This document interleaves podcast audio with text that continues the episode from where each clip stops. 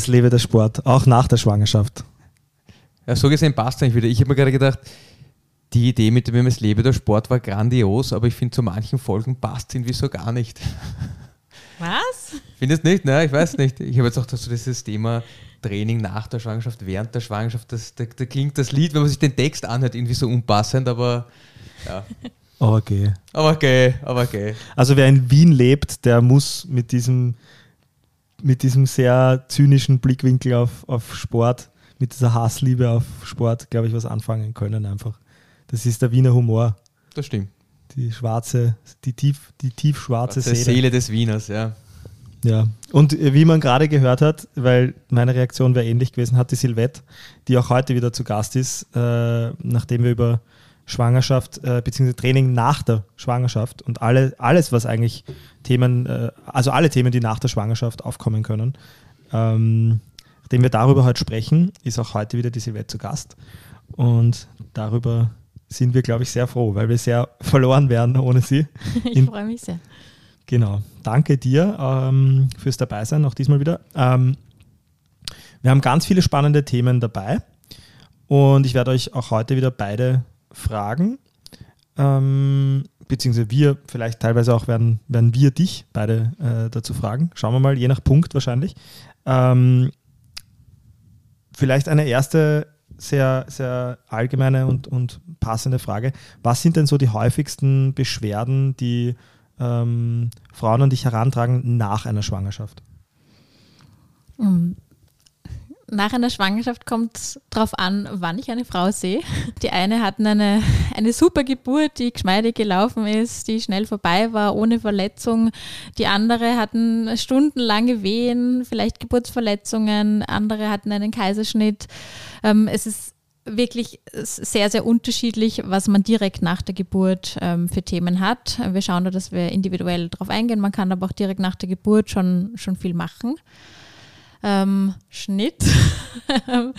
Dann in der Praxis sehe ich sie generell die meisten erst nach dem gynäkologischen Check-up, der so vier bis sechs Wochen nach der, nach der Geburt stattfindet. Ähm, und da gibt es auch sehr, sehr unterschiedliche Themen. Viele Frauen sind schon total bereit, ähm, wieder zu trainieren. Andere äh, denen fehlt es voll an, an Körpergefühle, denken sich, was, wie, wie soll ich jemals wieder so trainieren können wie vorher? Ähm, sie klagen vielleicht über Schmerzen nach Geburtsverletzungen, ähm, sie, sie, sie haben Harnverlust, Stuhlverlust, ähm, sie haben Probleme mit dem Stillen, sie haben Nackenbeschwerden aufgrund von, von Haltungsveränderungen. Äh, die unterschiedlichsten Themen ähm, treten auf. Das wäre, du hast gerade ein, zwei super spannende Themen angesprochen, die wir eh auch ähm, besprechen wollten. Nehmen wir mal vielleicht eines heraus, und zwar Geburtsverletzungen. Was sind die häufigsten, die, du, die dir bekannt sind? Und, und Darf ich ganz kurz ja? einhaken? Ja? Ich fand das eigentlich ich absurd, dass ich davor nicht drüber nachgedacht habe, aber weil du sagst Geburtsverletzungen und auch Kaiserschnitt, kannst du mal sagen, was so die, der Kaiserschnitt, was der für Auswirkungen hat generell und auch die natürliche Geburt, wenn es Geburtsverletzungen gibt und was das für Problematiken danach nach sich ziehen kann. Die sind ja wahrscheinlich unterschiedlich, oder? Ob man einen Kaiserschnitt hat oder eine normale Geburtsverletzung, denke ich mir, hat man unterschiedliche Probleme danach. Jetzt in meiner laienhaften Männeransicht, ja. Ja, das stimmt. Also bei einer vaginalen Geburt ähm, ist natürlich das Thema, dass der Beckenboden sehr stark gedehnt wird, dass der wieder zurück in seine ursprüngliche Form kommt. Bei dieser, bei dieser Austreibungsphase kann es eben sein, dass der Beckenboden ähm, ein Stück weit einreißt, sodass teilweise dann auch die Schließmuskulatur beteiligt ist, sodass es zu Inkontinenzen führen kann, Harn- und Stuhlinkontinenz. Mhm. Ähm, manchmal wird geschnitten, ähm, und, und genäht. Die Narbe kann selbst ähm, Schmerzen verursachen, mhm. Beschwerden verursachen. Geschnitten heißt dann Dammschnitt? Dammschnitt, ja. genau. ist lustig, also über Stuhlinkontinenz habe ich ehrlich gesagt auch noch nie nachgedacht, dass das was, was auftreten kann nach der Schwangerschaft. Ich habe den Eindruck, das vielleicht noch mehr Tabuthema als Harninkontinenz, aber mhm. da habe ich auch Frauen eigentlich noch nie darüber sprechen gehört. Ist das viel seltener als, als Harninkontinenz? Also ist das was, wo man sagt, das kommt fast nie vor, Stuhlinkontinenz? Oder ist das doch so, dass es. In meiner Erfahrung ähm, ich, ich habe nicht so viele äh, Frauen mit Stuhlinkontinenz. Es ist häufig, wenn ein großer Dammriss passiert ist, okay. wo der anale Schließmuskel beteiligt ist, wo es dann zu Stuhlverlust kommt, dann ist aber umso wichtiger, dass eine gute Rückbildung stattfindet, weil sonst gibt es später große Probleme. In jungen Jahren kann der Körper sehr, sehr lang kompensieren, aber wenn die Muskulatur dann mit dem Alter automatisch abnimmt, dann kommt es einfach oft später zu Beschwerden. Hast du den Eindruck, dass diese Empfehlungen dann auch wirklich ausgesprochen werden, wenn man, wenn man vier bis sechs Wochen, nachdem er seine äh, vier bis sechs Wochen nach der Geburt zur gynäkologischen Untersuchung geht, dass man dort auch wirklich empfohlen bekommt, bitte machen Sie unbedingt Physiotherapie, um das Problem langfristig auch zu vermeiden. Also ich habe einen, ein ganz triviales, jetzt nicht einmal ein Problem, ich habe meinen großen Zeh gebrochen, wie ich 13 oder 14 war. Da habe ich überhaupt keine Rehe gemacht. Ich merke selber, dass mein Gelenk nicht mehr gut funktioniert. Das hätte man sicher vermeiden können, wenn man das vernünftig behandelt hätte danach und auch Physio gemacht hätte. Ich denke mir, das ist da auch oft so, dass es dann so ein na das passt schon, sie sind eigentlich X und sie sind jung, äh, kein Problem, das verheilt von selbst. Ähm, sehr unterschiedlich. Es gibt viele Gynäkologinnen, die, die sehr gerne und sehr freigebig mit Physio-Verordnungen sind. Es gibt andere, wo ich den Eindruck habe, die schicken alle erstmal in Pilates. Mhm. ähm, zum Glück, die, die Frauen, die zu mir in die Praxis kommen, die sind ja schon da. Mhm. Mhm. Ja, gut. Guter Punkt, ja. Aber du hast doch dann jetzt nicht die endlose Journey, dass sie dich finden oder erst zwei Jahre später zu dir kommen und sagen, ich habe noch immer dieses Problem, ich dachte irgendwie, ich selbst bin komisch, ähm, habe mich mit niemandem darüber sprechen getraut. Mein Arzt hat mir damals nicht gesagt, dass ich unbedingt Physio machen soll. Der hat gemeint, das wird eh. Hin und wieder leider schon. Schon, okay. Aber das ist das, was ich meine. Ich, ich glaube, das ist auch ein ganz wichtiger Punkt, dass man, dass, dass man sich als Frau bewusst ist, wenn diese Dinge nicht passiert sind, dass es wichtig ist, darauf zu bestehen, dass man eine vernünftige Nachbehandlung bekommt. Weil junge Körper kompensieren in der Regel exzellent. Ich habe letztens mit einer Sportlerin gearbeitet, die hat mit 14 eine schwere Gehirnerschütterung gehabt und die hat jetzt 20 Jahre später schwere Folgeerscheinungen gehabt. Und ich glaube, das ist ganz wichtig, dass man einfach versteht, dass man das nachbetreuen muss. Ja, deswegen finde ich so toll, dass ihr diesen Podcast hier macht, den vielleicht ein paar Frauen hören oder vielleicht ein paar, ein paar Männer hören, die Partnerinnen haben, die Geburtsverletzungen hatten und die vielleicht gar nicht wissen, dass es da wirklich top ausgebildete Leute gibt, die was Vielleicht tun. auch Gynäkologen und Gynäkologinnen, finde ich auch ganz wichtig, ja, wenn, man, wenn die Leute verstehen, dass es das wichtig ist, dass das nachbetreut wird, weil es genug Therapeuten gibt, die tagtäglich damit konfrontiert sind. Also auch das finde ich ist eigentlich ein, ein echt ganz wichtiger Punkt. Mhm. Okay. Haben wir Geburtsverletzungen, weil das war der Punkt, glaube ich, wo der Basti mit wieder mal der Dr. Basti unterbrochen hat. Aber nein, das war ja relevant. Aber haben wir Geburtsverletzungen ausgelassen, die, die oft vorkommen, die an dich herangetragen werden und die du erlebst? Die also so Thema Kaiserschnitt, Geburtsverletzungen, was ist? Ja, Thema Kaiserschnitt ist sicher noch ein, ein großes Thema. Ähm, da gibt es einfach diese, diese große Narbe, diesen großen, diesen großen Schnitt im Unterbauch, die zusätzlich Beschwerden auslösen kann. Jede Narbe macht einfach ähm, Verklebungen. Eine Narbe soll ja, soll ja zusammenwachsen, ähm, soll verheilen.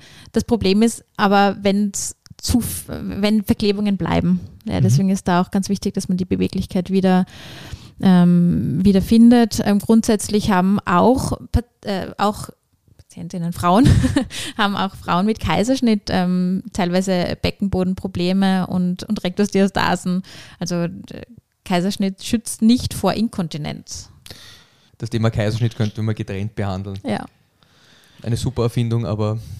Ähm, Übungen nach der Schwangerschaft. Ich, es geht, glaube ich, äh, passt, glaube ich, sehr gut zu dem, zu dem Thema, ähm, weil es, man muss ja nicht mal eine Verletzung gehabt haben bei der Geburt äh, oder eine, eine, eine, eine, ja, eine, eine Geburt abseits der Norm. Wie, stellt sich jetzt auch wieder die Frage, was ist die Norm? Aber äh, was sind so die Übungen nach der Schwangerschaft, die du häufig empfiehlst oder die, die man häufig macht? Ähm, ich finde, das Wichtigste nach der Schwangerschaft ist, dass man mal beginnt, äh, richtig zu atmen. Das ist so das Erste. Ähm, denn in der Schwangerschaft wird durch den, durch den Babybauch einfach das Zwerchfell nach oben gedrückt.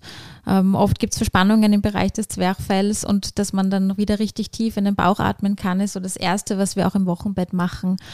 Und die Atmung dann in die Bewegung zu integrieren, ist ist eines der ersten Sachen. Und Finde ich ein ganz spannendes Da Thema. grinst der Basti sehr glücklich, weil der ist ja ein riesen, riesen Fan.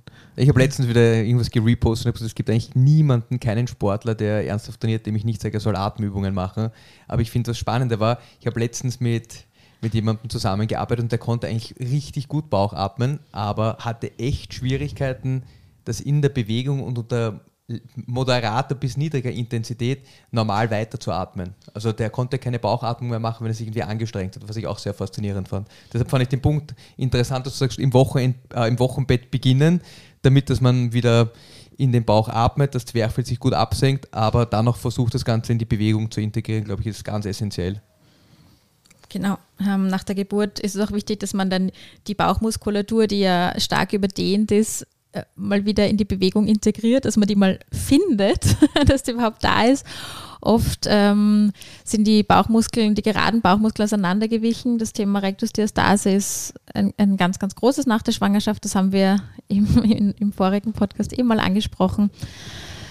Darf ich dich dazu was fragen, kurz, weil du sagst Bauchmuskeln, Kaiserschnitt, natürliche Geburt, was ist da, was sind da so die, die grundlegenden Unterschiede? Gibt es da in der Nachbetreuung von deiner Seite echte Unterschiede, dass du sagst, das ist, die Ansteuerung ist wesentlich schlechter nach einem Kaiserschnitt, stimmt das, stimmt das nicht? Also ich hätte jetzt da so, hm, ich sag mal, vage formulierte Ideen, was passiert, aber Ich mache in der Nachbetreuung jetzt nicht so einen großen Unterschied. Ich schaue, dass die, dass die Narbe beweglich ist und ich schaue mir die Person individu- individuell an, weil es gibt sowohl Frauen mit Kaiserschnitt als auch ohne Kaiserschnitt, die gut sowie schlecht ansteuern. okay.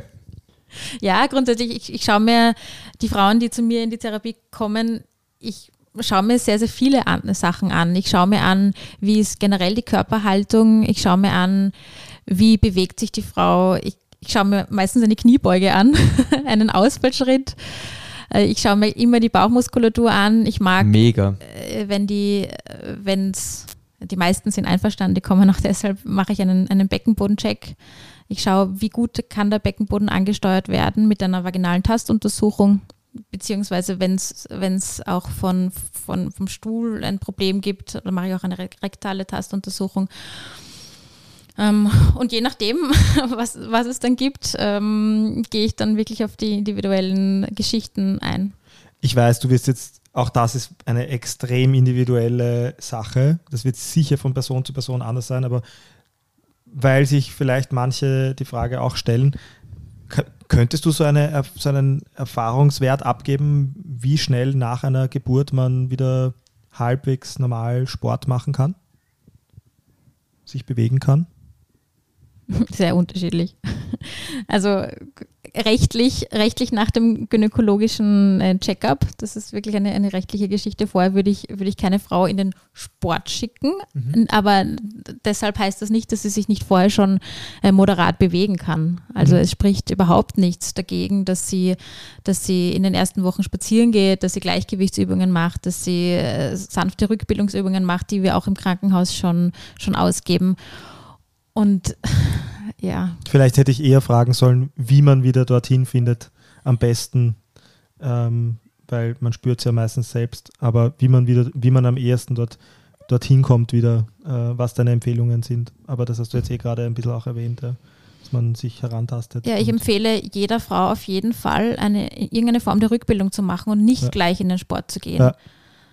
Ähm, ganz einfach, weil Rück, Entschuldige, Rückbildung, vielleicht auch für, unsere, für unser männliches Publikum, die das hören, Rückbildung heißt konkret was? Rückbildung heißt, dass man an der, an Ansteuerung arbeitet, dass der Beckenboden und die Bauchmuskulatur wieder halbwegs normal bewegen können. Und Grund, und es wird auch in, in den Rückbildungskursen sehr viel eben auch Oberkörpertraining gemacht, Haltungsschulung. Das Gewebe braucht einfach, ähm, um wieder in die normale Form zu kommen. Muskulatur heilt schneller als, als andere Formen von, äh, von Bindegewebe. Und das ist oft, also Muskulatur, ähm, es braucht einfach mehrere Monate, bis der Körper wieder fähig ist, ähm, auch Belastungen standhalten zu können. Danke.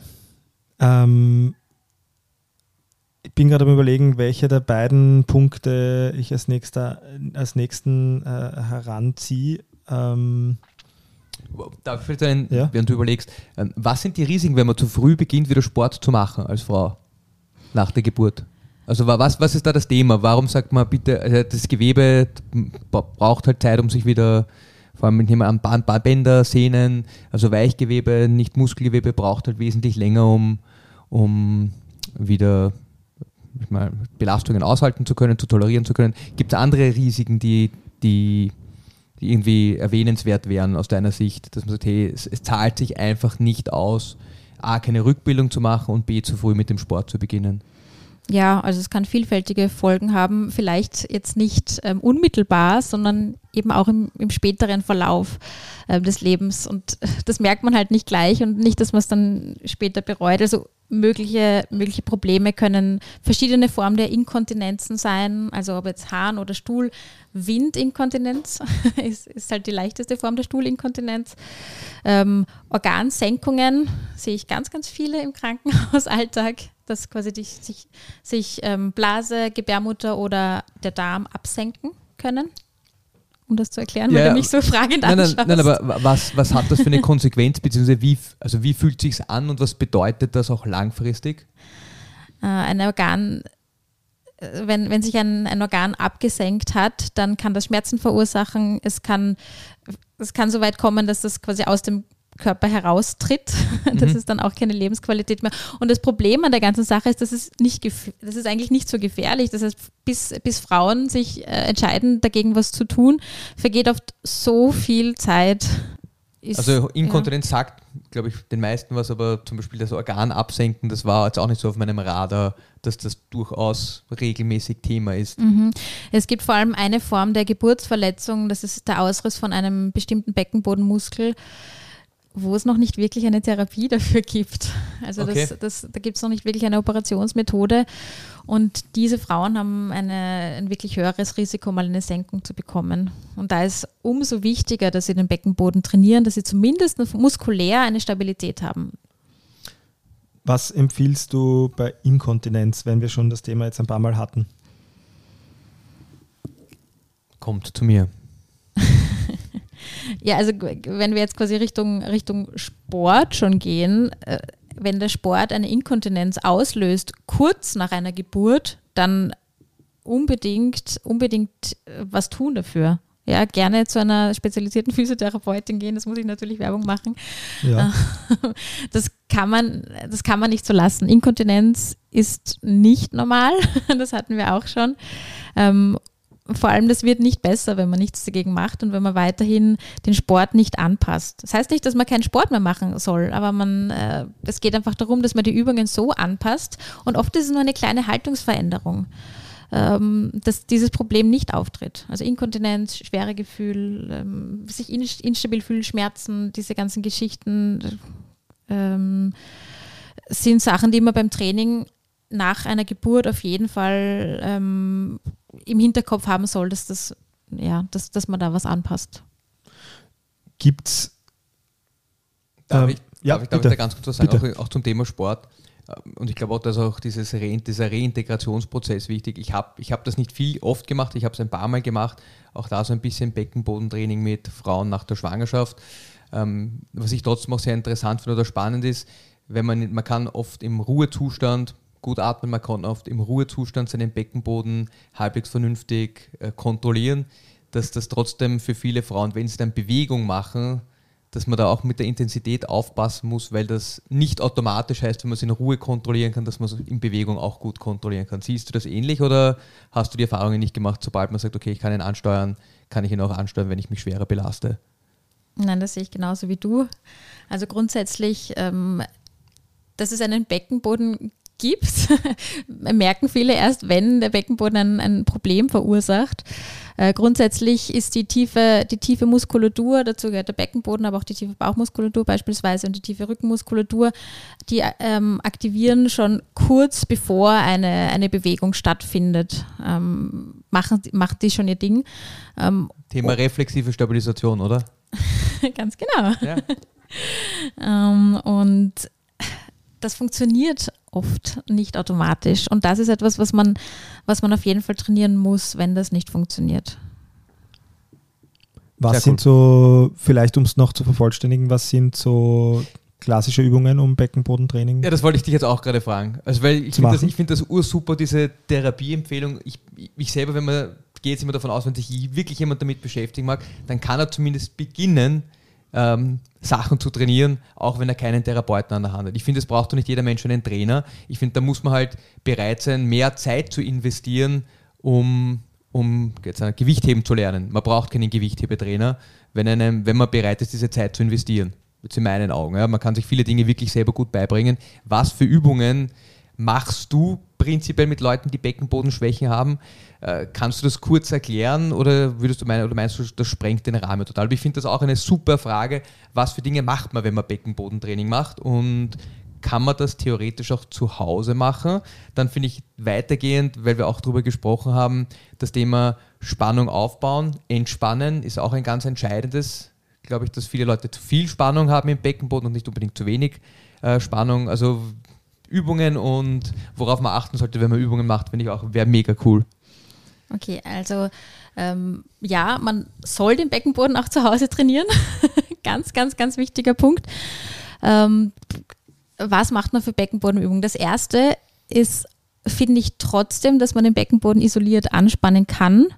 Ähm, da gibt es auch Unterschiede, ob ich das jetzt im Liegen kann oder ob ich das unter Belastung machen kann, im Stehen kann. Zum Beispiel, ob ich das, ob ich das dann auch in eine Bewegungsübung integrieren kann. Und das ist ja der Alltag. Also wenn ich jetzt den Beckenboden isoliert anspannen kann, dann bringt mir das für den Alltag eigentlich überhaupt nichts. Ja, ich, ich muss das, ich muss das in, in, in sämtliche Bewegungen äh, automatisch integrieren können. Finde ich ganz spannend. Auch ganz viele Frauen, die bei uns trainieren, die haben im Alltag das Problem nicht mehr, aber sie haben es noch immer, wenn sie Sport machen. Also auch das finde ich sehr, sehr interessant. Bin ich jetzt auch, auch gerade drauf gekommen, dass es ganz viele Frauen gibt, die das eben im Alltag eigentlich nicht mehr haben und die würden wahrscheinlich auch selber sagen, sie sind nicht inkontinent, aber wenn sie, die sind halt belastungsinkontinent oder ich weiß nicht, was der Terminus Genau, das ist ähm, quasi bei einer abdominellen Druckerhöhung kommt es einfach zu vermehrt Druck auf den Beckenboden und dann kann es sein, dass die Schließmuskulatur nicht mehr adäquat halten kann. Und deshalb ist es für mich ganz, ganz wichtig, dass man nicht nur den Beckenboden isoliert anschaut, sondern eben die gesamte Rumpfmuskulatur, äh, dass man immer äh, die Atmung mit einbezieht. Man kann über die Atmung ganz viel Druck aus dem Bauchkapselsystem rausnehmen. Zumindest wenn man, auch wenn man wenig Be Gewicht bewegt, dann kann man über die Atmung immer ähm, Druck raus. Ich glaube, du musst jetzt schneiden. Nein, Druck rausnehmen. immer Druck rausnehmen. Es gibt ähm, ein paar Dinge, die man bedenken kann, ähm, sodass man, dass der Druck weniger nach unten geht. Ja, das erste ist ähm, die Haltung. Ja, wenn der Körper gut in einer, in einer guten Anordnung ist, dann kommt einfach weniger Druck auf den Beckenboden. Das zweite ist die Atmung. Und das dritte ist die richtige, äh, die richtige Technik. Ja. Wenn du sagst Atmung, ähm, wenn man jetzt wirklich Zwerchfell atmet, dann erhöht man ein bisschen den Druck auf den Beckenboden, nehme ich an. Also wenn man jetzt wirklich einen tiefen Atemzug macht. Ähm, Also, bei der Einatmung passiert folgendes: Das Zwerchfell bewegt sich nach unten und dadurch brauchen die Organe Platz und bewegen sich in dreidimensional nach unten und nach vorne. Deswegen wird auch der Bauch groß. Der Beckenboden schwingt eigentlich mit jeder Einatmung ein bisschen nach unten und bei der Ausatmung ähm, kommt er wieder in die Neutralposition beziehungsweise wird sogar ein bisschen nach oben gesaugt. Wenn man jetzt wenn man jetzt aber nicht tief atmet, dann kommt die Atmung nie am Beckenboden an. Und viele Frauen, die haben automatisch die Haltung, dass immer Brust raus, Bauch rein, atmen dann gar nicht mehr tief in den, in den, in den Bauch. Dadurch kommt der Beckenboden überhaupt nicht in Bewegung und kann sein, dass er dann, dass er dann verspannt wird. Wollte ich gerade sagen, sind das Frauen, die eher einen, eine zu hohe, einen zu hohen Tonus haben in der Beckenbodenmuskulatur? Habe ich schon den an, ja? Eindruck. ist wahrscheinlich Ja. auch zu viel sympathische Aktivität, also zu viel Stress, hohe Atmung, wie auch immer, und zu wenig parasympathisch. Ja, finde ich auch interessant. Ja, weil es gibt sehr, sehr viele Frauen mit, einer, mit einem verspannten Beckenboden. Das glaubt man gar nicht. Und das Mhm. wissen viele auch gar nicht, weil es ist nicht immer nur mehr, mehr. Es Ja. Ist, man, muss, auch- man muss auch schauen, dass man den Beckenboden loslassen Also kann. bei all diesen Therapieempfehlungen, die oder auch Übungsempfehlungen habe ich immer gelesen und auch gelernt, dass man den Leuten auch unbedingt beibringen muss, anspannen, aber dann auch wirklich ganz bewusst locker lassen. ist das Sehr was, was du, was du auch viel machst, oder? Ja. Also Entspannung. Aber Übungen, also welche Übungen macht man da, wenn es wirklich um den Beckenboden geht? Also Atmung, super, ja, aber kannst du das kurz erklären? Also ist das, du zeigst ein Bild her, das sind die Beckenbodenmuskeln. Wie spanne ich den Beckenboden richtig an? Genau. Ähm, früher äh, wurde den Frauen manchmal vermittelt, sie sollen doch üben, den Harnstrahl zu unterbrechen. Äh, Das ist etwas, was man überhaupt nicht mehr empfiehlt. Ja, man kann das einmal machen als Test, ob man den Beckenboden richtig anspannen kann, aber das bitte nicht üben. Aber das ist der Beckenboden. ja, also Also, wenn ich, während man uriniert, wenn man den Harnstrahl. Ah, okay, ja. genau, man kann sich vorstellen, dass Wie man den sonst? Nein, dass man sich einfach so vorstellt, dass Das man ist den Hahn okay. zurückhält. Ja. Aber Ja, das genau. ist okay. Das okay. ist okay, dass Ja. man sich vorstellt. Also grundsätzlich, viele Frauen, also jede Frau braucht ein unterschiedliches Bild. Ich finde das auch ganz interessant mit der Arbeit mit Männern. Bei Männern muss ich viel mehr anatomisch sprechen Ähm, und Frauen brauchen manchmal eine blumigere Beschreibungsweise. Ähm, Aber wie, wie schaut das in der Praxis aus? Also zeigst du mal ein Bild her der Muskulatur und sagst dann, hey, schaut, das schaut so aus, wir versuchen jetzt mal das zu machen oder das zu machen. Unterscheidest sehr, du sehr- zwischen tiefer und Oberf äh, zwischen tiefliegender und oberflächlicher das ist schon Beckenboden, sehr ja? fortgeschritten. Okay, ja. Mir ist mal wichtig, dass, dass die Frau mir, mir Rückmeldung geben kann, ob ob sie ihn findet. Und manchmal täuscht das. Also ich habe oft sportliche Frauen von mir, wo ich mir denke, boah, die hat sicher ein super Körpergefühl. Und dann habe ich überhaupt keine Beckenbodenspannung. Ja, dann, dann, dann spüre ich gar nichts oder sie drückt in die falsche Richtung raus. Grundsätzlich ist, ist, der Becken, ist, ist die Beckenbodenanspannung eigentlich eine, eine Bewegung nach innen und nicht nach außen. Ich glaube, dass das da auch oft täuscht. Also, soweit ich das jetzt weiß, ist das eher so ein bisschen interozeptiv, also dass, dass es Innenwahrnehmung ist. Und die haben viele Leute, die sportlich sind, gar nicht so gut oft. Die sind super bei Bewegungen, die man Sieht. sieht, und spürt und merkt, aber alles, was so im, auch was die Atmung betrifft, weil wir vorher über Atmung gesprochen haben, das ist was, was viele Leute, die auch sehr sportlich sind, gar nicht gut können. Ja, und deshalb ist umso wichtiger, dass die Frauen sich auch selber angreifen oder dass sie hinschauen. Und deswegen mache ich auch gerne eine Tastuntersuchung und deswegen will ich auch in Zukunft eine Ultraschalluntersuchung machen, dass, dass, dass man sehen kann, ob der Beckenboden richtig anges angesteuert wird. Aber es gibt die unterschiedlichsten ähm, Vorstellungsbilder. Ich, ich probiere immer wild durch, Ja, bitte, durch ja, den bitte, ja. Gemüsegarten aus, bis ich dann irgendwas finde. Ähm, Aber kannst du ein paar nennen? Also kannst du von ein paar dieser Dinge erzählen, die man, wenn du sagst, hey, Sie haben da eine Beckenbodenproblematik, bitte probieren Sie es einmal X. Äh, ja, also zum Beispiel, also das erste ist Handstrahl äh, sich vorstellen, den Handstrahl zu unterbrechen. Dann kann man anatomisch sprechen, dass man sagt, man versucht, äh, die, die Sitzbeinknochen ein Stückchen zueinander zu ziehen. Ähm, Mhm. man kann, äh, Das zum Beispiel habe ich, hab ich gestern bei jemandem so erklärt, wie hat es gerade- funktioniert? Ja? Ja, schau.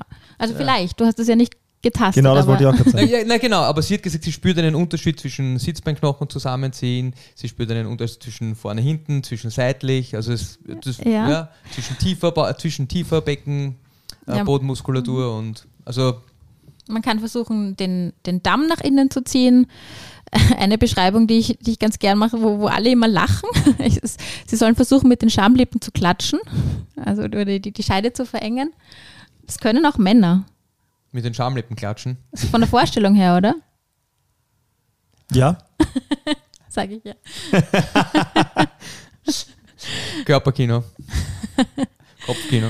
Okay. Ja, irgendwas, irgendwas funktioniert dann meistens. Aber du, Basti, wir müssen jetzt auf die Zeit schauen. Ja, ja. Aber eine Frage gebe ich dir noch. aber das, du erklärst das schon noch so leinhaft und der Vorteil ist, wenn du wirklich Biofeedback, Ultraschall oder Tastuntersuchung machst, dass du echt spürst, was die Person macht und dass eigentlich der, ich sage jetzt mal, der Wert zu dir zu kommen ist, dass man wirklich weiß, was man eigentlich macht, weil man spürt es ja oft selber nicht gut und dass man da sehr gutes Feedback bekommt.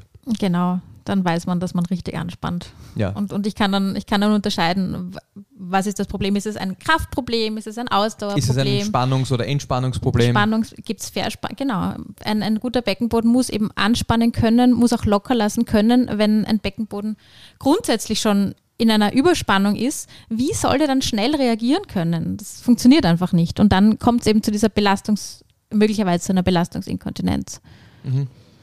Super. Super, super praktische ähm, Tipps und Beispiele auch und deswegen wollte ich da jetzt gar nicht so viel unterbrechen, auch wenn die Zeit äh, noch so viele andere Punkte, ähm, ähm, ja, auch wenn es noch so viele andere Punkte gäbe.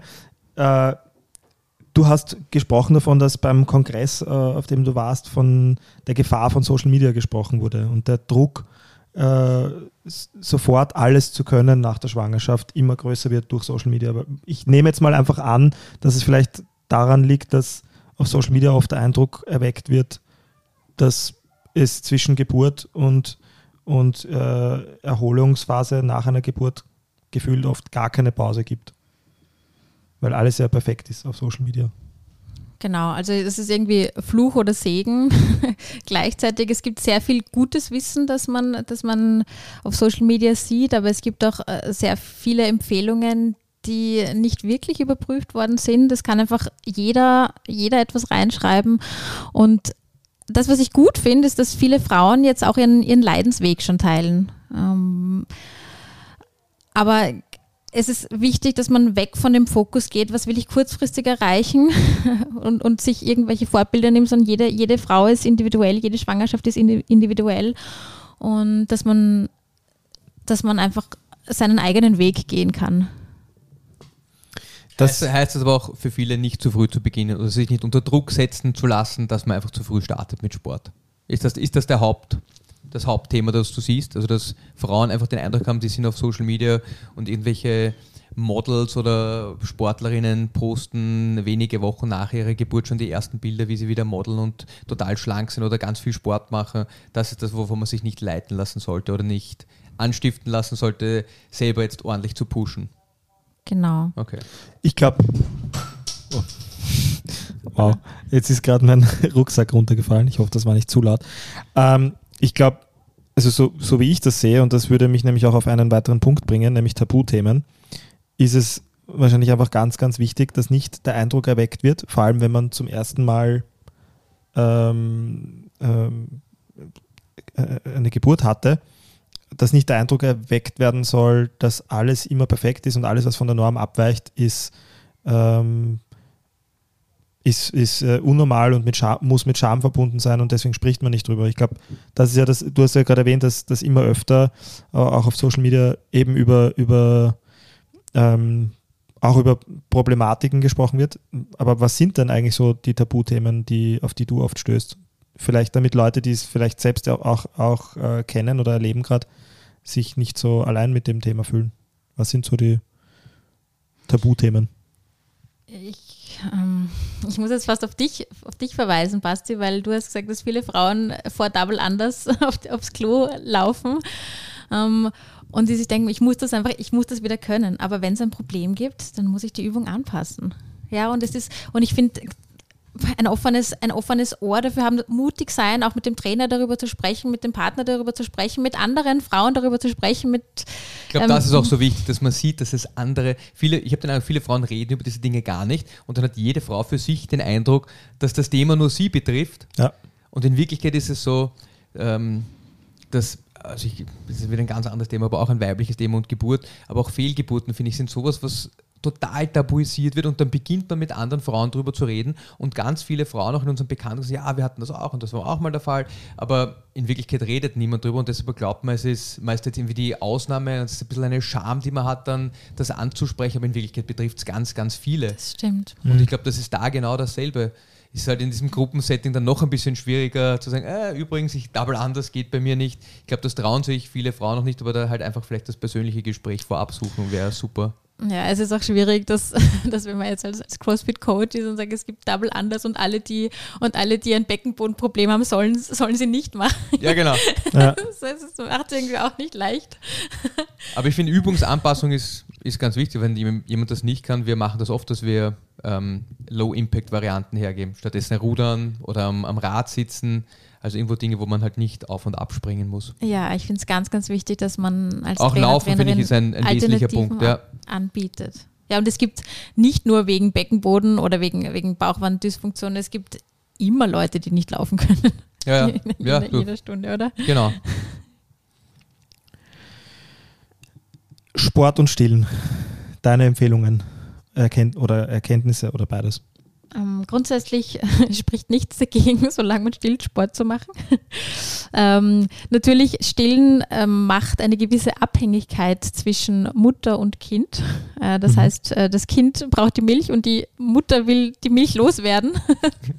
ich dachte, du redest von emotionaler Abhängigkeit. Das ist eine sehr praktikable Abhängigkeit, ja, okay. Ähm, wenn man zum Beispiel laufen geht und stillt, sollte man vielleicht äh, auf jeden Fall vorher stillen, einen guten pH anziehen. Ein wichtiger Punkt, der vielleicht zu erwähnen ist, solange man stillt, hat man auch noch ähm, Weichmacher, Hormone im Blut. Ähm, das heißt, man, es fehlt eventuell noch an, an Stabilität, also solange man voll stillt auf jeden Fall. Und das habe ich auch nicht gewusst, aber da wirklich mehr Relaxin noch immer. Mhm. Und viele Frauen beschreiben circa ähm, zwei Monate nach dem Abstillen wirklich einen Zuwachs an Stabilität. Zwei Monate nach dem Abstillen erst? Mhm. Spannend. Also das ist auch wirklich eine Empfehlung. Ja, das ist ein, ein fließender ja, Übergang. Ja, ja, das klar. ist jetzt keine Empfehlung, dass man nicht, dass man nicht stillen soll, aber und dass man keine, nicht keinen Sport machen soll. Und dass man so. keinen Sport, nicht keinen Sport machen soll, genau. Aber es ist vielleicht ein, ein interessanter Punkt. Mhm. Vielleicht ein anderes Thema, was ich auch finde, darüber haben wir noch gar nicht gesprochen, aber weil du Stillen angesprochen hast, ist Haltungsbeschwerden durch das Stillen. Ich finde, mhm. das ist ein mega, oder gerne nicht nur das Stillen, einfach das Kind herumtragen. Ähm, das wirst du wahrscheinlich auch ganz häufig haben. Was sagst du den Leuten da? Also ich hatte letztens jemanden, die hatte so eine unpackbare Trapeziusverspannung. Äh, und das war, das war wirklich massiv. Da hat man gemerkt, das Gewebe verändert sich schon. Das ist nicht mehr gut durchblutet gewesen. Ähm, wie gehst du mit der Thematik um? Ist das eine Thematik, die du auch hast? Ja, habe ich sehr, sehr viel. Äh, grundsätzlich, äh, ähm, hast du gesagt wegen Stillen oder wegen Tragen? Tra tragen, tragen, tragen Stillen, Punkt, ja. Ja. Tragen ist ein Riesenpunkt, vor allem wenn, also teilweise tragen Frauen sehr asymmetrisch, tragen immer nur auf einer Seite. Dann schaue ich, sage ich, sag ich ihnen, dass sie, dass sie auf jeden Fall abwechseln sollen. Ähm, wie bei jeder statischen Belastung ist es wichtig, dass man Ausgleichsübungen macht. Ähm, tragen, selbst wenn, wenn, wenn das Kind viel in der, in, in der Bauch, in, in so einer Bauchtragetuch getragen wird, ist für den Beckenboden jetzt auch nicht das Beste, ja, weil mhm. eben Druck von vorne kommt. Heißt das hinten tragen eher empfehlenswert als vorne tragen, wenn man so ein Wickeltuch hat? Oder gibt es das für hinten? Ich kann mich gar nicht mehr erinnern, das ist schon so lange her, dass ich meine Kinder so getragen habe. Gibt es das für hinten auch? Gibt es für hinten auch. Ja, weiß ich. Gibt es das? Ich weiß gar nicht. Gibt es auch. Ich glaube, man empfiehlt es für später. Da okay. bin ich jetzt nicht der, der Tragetuch-Profi. Aber wenn es Beschwerden im Beckenboden gibt, empfehle ich, dass man, dass man ruhig auch mal auf den Kinderwagen zurückgreifen okay. soll. Wenn ist das, kind ist das so eine, akzeptiert. Okay. Ja. Ja, super. Ich, mega, also ich hätte gerne noch weiter mit dir waren, gesprochen. Ja, es, war, es waren jetzt wirklich einige äh, sehr praktische und konkrete Tipps dabei und ich glaube, das ist auch ganz, ganz wichtig, ähm, vor allem für nach der Schwangerschaft. Ähm, leider haben wir keine Zeit mehr. Ähm, Schade, ich hätte noch so gerne über Rektusdiastasen gesprochen. Aber das kommt vielleicht nochmal. Aber es muss ja nicht das letzte Mal gewesen sein. Deswegen danke, tausend Dank, dass du da warst. Ich glaube, viele Menschen äh, werden sehr dankbar sein dafür, dass sie das hören können. Ähm, nicht zuletzt, weil nicht alles äh, gerne immer in der Öffentlichkeit besprochen wird. Ähm, wir werden auch, äh, wie gesagt, deine Kontaktdaten in den Bookmarks verlinken. Also jeder, der zu dir Kontakt sucht, wird den hoffentlich auch finden. Sehr gerne. Also danke, danke war wirklich super.